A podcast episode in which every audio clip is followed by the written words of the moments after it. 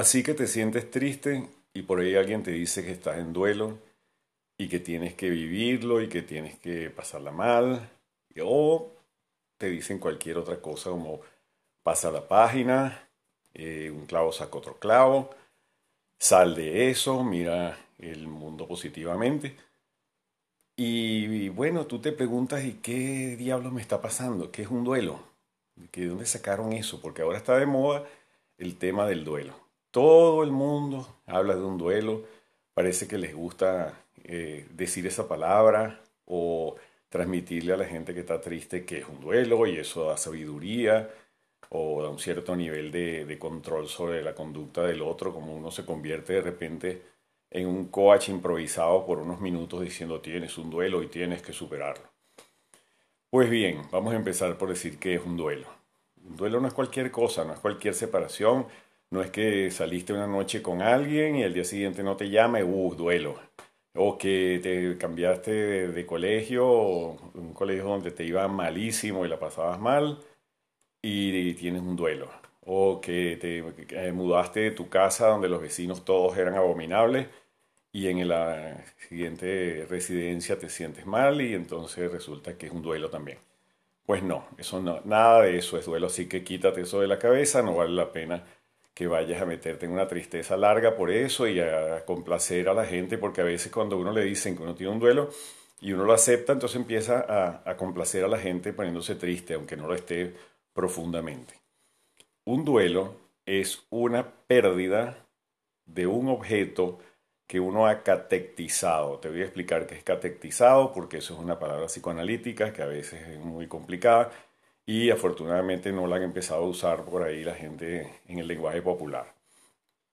La catexis es una energía psíquica, una energía psicológica que uno deposita en un objeto. Cuando hablo de objeto, puede ser un país, puede ser una persona, puede ser un vehículo, cualquier objeto y cuando digo mm, persona como objeto, hablo en términos psicoanalíticos nuevamente, refiriéndome a lo, que es el, fin, la representación de donde uno proyecta su energía psíquica. No es que estoy volviendo objetos a la persona, esto lo digo para tener cuidado que alguno, algún progre no me esté escuchando y me, me insulte por llamar objetos a las personas.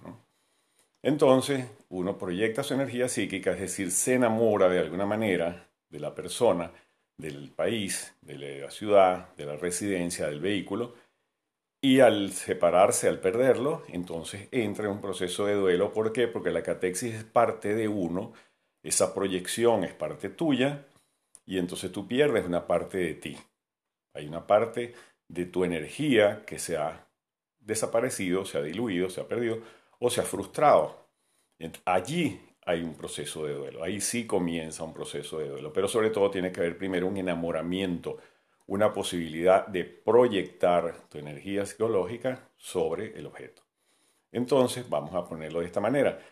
Eh, en los últimos años, por ejemplo, los venezolanos que nunca habían eh, tenido que emigrar por mucho tiempo, quienes lo hacían, lo hacían eh, por estudios, por viajes familiares o por lo que fuera, pero sabían que podían regresar a su país en cualquier momento y siempre tenían una vinculación profunda con esa sensación, esa seguridad de que podían regresar. Esto les daba mucha tranquilidad, no había procesos de duelo muy intensos y este, pasaban las, separaciones, digamos, momentáneamente, había un duelo momentáneo, pero se sabía que había una recuperación. A partir del año, pongamos 2000, 2007, 2008, comenzó de verdad una, emigración muy fuerte y la gente se estaba yendo eh, sin esperanzas de volver, sin un pronóstico seguro, sin un tiempo preciso de cómo volver. Y allí se iniciaron procesos de duelo. Pero fíjate, fíjate una situación muchas personas que no eran amantes de su país, que no eran verdaderamente enamoradas de, Venezuela, tenían críticas severas y profundas, hacen un duelo por el país. Ahí también hay una cierta confusión, porque probablemente el duelo que están haciendo es un duelo por la vida de ellos en el país, es decir, no por el país como tal. No es que fueran unos grandes patriotas y unos grandes enamorados de Venezuela, sino que están este, vinculados a una serie de, de relaciones de pertenencia familiar o, o de amigos o de lo que fuera, y lo que extrañan es a sí mismos allá. Es la vida que tenían allá. Lo cual quiere decir que es un duelo mucho más privado, mucho más personal que el duelo compartido que puede tener con otros compatriotas, ¿verdad? Con otros venezolanos. Bueno, eso es un ejemplo de una, una modalidad de duelo. El duelo generalmente es personal, es personal. Quien lo pierde es uno. En ese sentido, es un poco narcisista también. Yo me extraño a mí mismo en la identidad que tenía cuando estaba unido sentimentalmente a una persona o a un local o a, a un vehículo o a un objeto o a un reloj o algo que me regaló mi abuela, algo por el estilo. Yo estoy vinculado sentimentalmente yo. El duelo entonces es privado. No podemos compartir los duelos. Mismo en una familia, cuando muere un familiar, por ejemplo, muere un padre en una familia, cada hijo o cada persona que estaba relacionada con este señor tiene un duelo particular. El duelo de un hijo no es igual al duelo del otro. El otro puede ser que tenga una eh, representación, una configuración del padre muy distinta a la que tiene el otro hermano. Por eso es que en la familia, por ejemplo, uno dice mi papá. Eh, es raro que en una familia donde hay tres hijos, cuatro hijos, digan nuestro padre o nuestra madre. Eso es muy raro. Puede suceder, pero no es lo más frecuente. Lo más frecuente es que uno diga mi papá o mi mamá o mi tío o mi hijo, porque uno lo vive narcisísticamente en el buen sentido. Yo tengo una configuración de mi padre o de mi madre que no la tiene mi hermano porque son tiempos distintos, vivencias distintas, y mi hermano y yo o mi hermana y yo somos personas distintas. Entonces el duelo también es privado, tampoco podemos compartirlo o hacer que los demás nos lo entiendan. Comienza el proceso de duelo por una pérdida, por una separación y tenemos ya previsto, ya, ya, ya lo, hablamos, de que es una persona o un objeto que tiene una significación particular para uno. ¿Qué hay que hacer? Pasar la página, mm, dejar de llorar, eh, vivir eh, la esperanza de que un, clavo saca otro clavo, alegrarse porque uno tiene que consolarse con el nuevo ambiente y, muchas personas le dicen a uno, pero mira hacia adelante, mira lo bueno que tiene, mira cómo has cambiado. Sí, cómo no, está bien, he cambiado mucho, pero en, mí, en, mi, en el fondo de mi ser he dejado algo detrás, he dejado una parte de mí. Y esa parte personal, esa parte de uno es la que uno tiene que comenzar a llorar. Porque nos guste o no nos guste, hay que llorar un duelo para poderlo elaborar, que es lo que, eh, como se define en el lenguaje psicoterapéutico hay que elaborar el duelo. ¿Qué significa elaborar el duelo? Que hay que llorarlo, ¿verdad? Hay que sufrir por la eh, cosa perdida, por, la persona o el objeto perdido, hasta que esa eh, herida comience a cerrar por vía del sufrimiento, del llanto, del malestar que tiene. Pero tiene que haber también otra característica, tiene que haber otra, otra estrategia tiene que empezar a haber sustituciones. ¿Qué significa sustituciones? Que yo no vaya a buscar afuera lo que lo va a sustituir. Es decir, cuidado con la política de un clavo saca otro clavo, porque muchas veces lo que sucede es que los dos clavos se quedan dentro de la madera. Cuando una persona rompe con alguien y sale corriendo a buscarse otra pareja, porque sí, porque un clavo saca otro clavo, resulta que no ha elaborado el duelo personal que tiene por la otra, por la otra, la otra pareja que tenía anteriormente, y entonces comienza a poner en la actual los elementos que estaban con la otra. Entonces, por ejemplo, si la otra estaba idealizada y uno piensa que perdió a la joya del Nilo y a la persona más extraordinaria del mundo, entonces viene y trata de buscarlo en, esta, en este nuevo candidato o candidata que se presenta. Entonces trata de Mm, como ponerle la estampilla del, del otro, del anterior, a este. ¿Y qué sucede? Que como este es otro ser humano y otra persona con, con otras características, entonces no puede estar a la altura. Entonces uno comienza a denigrar, empieza a denigrar al actual, idealizando al anterior. Ese es uno de los problemas de no revisar bien el duelo. la persona actual se ve, se ve compitiendo contra un fantasma. Estoy compitiendo contra alguien que no está o que está en la mente del otro y entonces impide que uno entre allí y pueda ocupar su espacio. Es como, como mudarse a una nueva casa y que el antiguo inquilino tenga todos sus muebles puestos ahí y además son unas joyas preciosas que no se pueden tocar porque son clásicos y son cosas costosísimas. ¿Cómo hace el nuevo candidato para ingresar entonces? No puede, pero como el, que no ha elaborado el duelo y está buscando la política de clavo saca otro clavo, este, lo sigue manteniendo allí porque cree que de verdad de esa forma va a resolver el duelo y se convierte aquello en un pastel que nadie entiende realmente cómo se puede manejar y termina siendo otra tragedia, otro duelo y por eso digo que entonces la, la, situación del clavo saca otro clavo, que los dos clavos se quedan dentro de la madera, entonces es peor todavía el, otro, otra, otra modalidad de este duelo que no se resuelve y se sigue con la política de clavo saca otro clavo, es que puede haber entonces una nueva idealización. Es decir, yo perdí tanto de aquella persona que se me fue, o de aquel país que dejé, o de aquella residencia, o de aquella ciudad, o de lo que sea que yo perdí en el pasado, y este tiene que hacer lo posible por rellenarlo, tiene que hacerme sentir bien. Es decir, yo llego a otro país y tengo idealizado al mío y siento que no lo puedo eh, recuperar pronto, no puedo volver allá eh, tan pronto como yo quisiera. Entonces, este, le pido a este que me dé las mismas satisfacciones que, en el, que, que las que dejé detrás. Por ejemplo, mm, yo me vengo a España y dejé Venezuela y yo digo que allá era, yo era feliz y todo el mundo era simpático y algunas idealizaciones absurdas porque eso no es verdad. O sea, no, no hay nadie ideal, no hay ningún país ideal. En todos los países hay problemas, hay gente buena, hay gente mala, hay eh, gente loca y gente sana. Y hay eh, eh, climas buenos y climas malos, y playas buenas y playas malas. todo en el mundo, gracias a Dios, hay de todo. Entonces yo llego a este nuevo país, llego a España, pidiendo, por ejemplo, que todo el mundo sea amigo mío, que todo el mundo me trate bien, que yo me sienta feliz con todo, que todo, se me abran todas las puertas, que yo consiga los mejores trabajos y que yo viva a mis anchas como vivía allá. Y eso no va a ocurrir porque soy un inmigrante, soy un extranjero y soy un visitante en casa ajena, como yo lo llamo en mi libro, y tengo que portarme bien y tengo que hacer las cosas, tengo que cumplir las leyes y tengo que hacer lo que hacen los demás porque, eh, como reza el refrán, a donde fueres, a lo que vieres. Entonces, otra, otra mala forma de manejar el duelo es creer que se puede sustituir totalmente lo perdido con la nueva adquisición. Eso es un grave error también y eso no ayuda en nada ni a la adaptación ni al bienestar porque entonces uno no está ni aquí ni allá.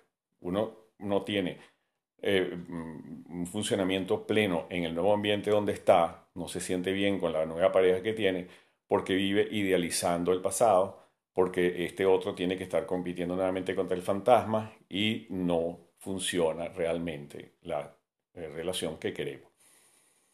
¿Cómo hay que vivir bien el duelo? En primer lugar, llorarlo. No tratar de sustituir de inmediato. La primera etapa del duelo es llorar, es sentirse mal. Y hay que defender la posibilidad de uno sentirse mal.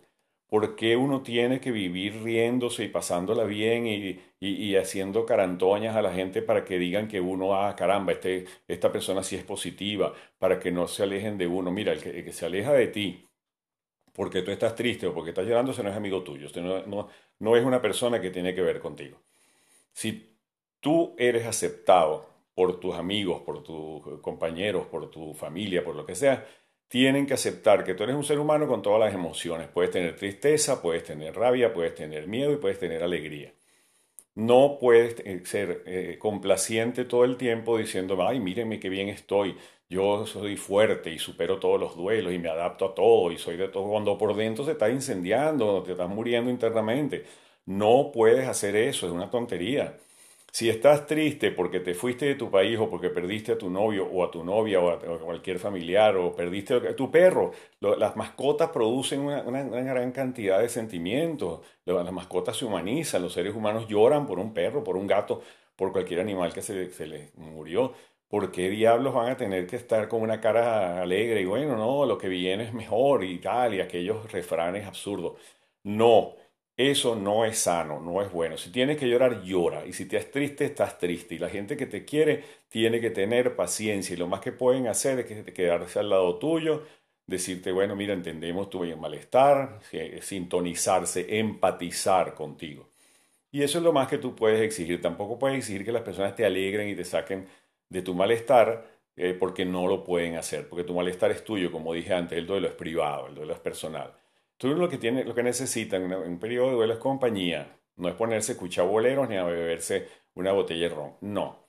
Es estar en compañía, estar eh, con una buena compañía en el sentido de que sea una compañía complaciente, sencilla, empática.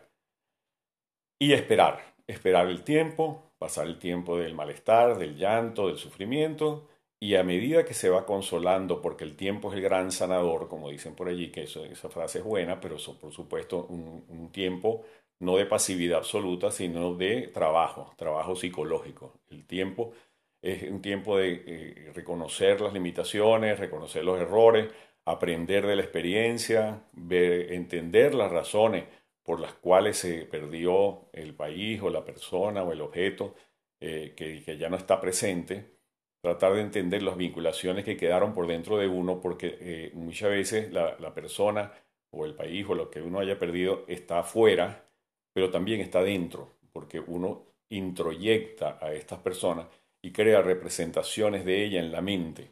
Y por eso es que hay muchas personas que no pueden desprenderse del pasado, porque eh, independientemente de que hayan pasado los años y ya no esté aquel ser con, uno o, o, no pueda volver a su país, está siempre vigente, uno lo está actualizando permanentemente. Y mientras no se extinga esa representación interna, mientras se siga valorando, poniéndole puntos de, emocionales a esa representación interna, el duelo no va a, desaparecer.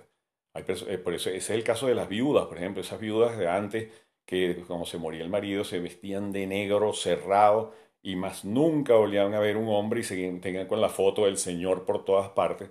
Bueno, porque eso llega a ser un duelo patológico, el duelo que dura demasiado tiempo, el duelo que se extiende infinitamente y no se puede sustituir nada y no se, vive llorando, eso es un duelo patológico. Ahí sí es verdad que hay que hacer una intervención psicoterapéutica para ver qué está pasando, porque eso puede ser un problema ya obsesivo, un problema ya que requiere una cierta atención. Entonces el duelo tiene su tiempo, el duelo tiene que elaborarse, tiene que sufrirse, tiene que llorarse y después comenzar a hacer las sustituciones basadas en el aprendizaje que uno tuvo de esa elaboración del duelo.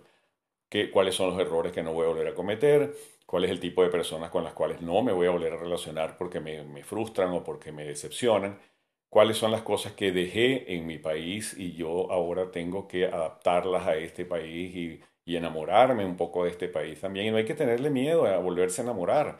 Hay, hay personas que cuando terminan una relación o se van de un país o se van de un colegio, muchas veces los adolescentes cuando cambian de colegio les pasa lo mismo, que eh, no, dicen que no se van a enamorar, no se van a vincular emocionalmente con la nueva situación porque quieren conjurar el temor de perderla, de volver a sufrir otro duelo. Bueno, pero eso es necesario, la vida es así.